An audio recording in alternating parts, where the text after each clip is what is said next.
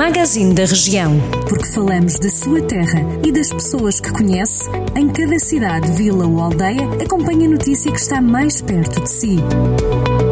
Magazine da Região. Edição de Rafael Santos. No magazine da região desta quinta-feira, em Tondela, voluntários ajudam a reconstruir casas de famílias desfavorecidas. Um grupo de 20 voluntários da associação Just a Change está a ajudar a dar mais conforto a quatro famílias do Conselho de Tondela.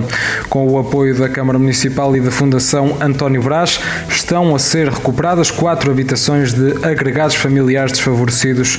Os trabalhos começaram esta semana e vão terminar no final da próxima e as casas serão entregues aos moradores no dia 23 presidente de Vila Nova de Paiva pode estar a caminho da CCDR.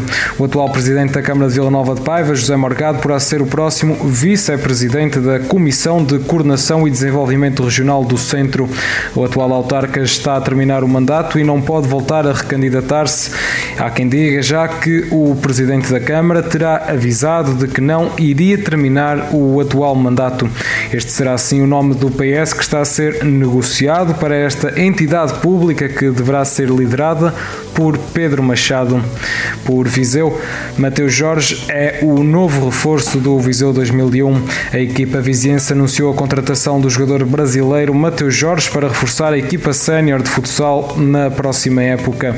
Proveniente do Curitibanos Futsal, o ala esquerdo de 25 anos assinou um contrato válido por dois anos com os vizienses. Mateus Jorge é assim o quarto reforço da equipa orientada por Paulo Fernandes e que vai disputar novamente a primeira divisão nacional de futsal já por Vouzela. Apesar das condicionantes impostas pela pandemia da Covid-19, Vouzela vai realizar mais uma marcha noturna, mas ainda assim com contornos diferentes devido à situação cautelosa que se vive.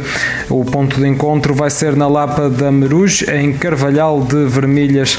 Aos participantes é obrigatório o uso de máscara e cumprimento do distanciamento entre pessoas durante o percurso e, sobretudo, nas das degustações.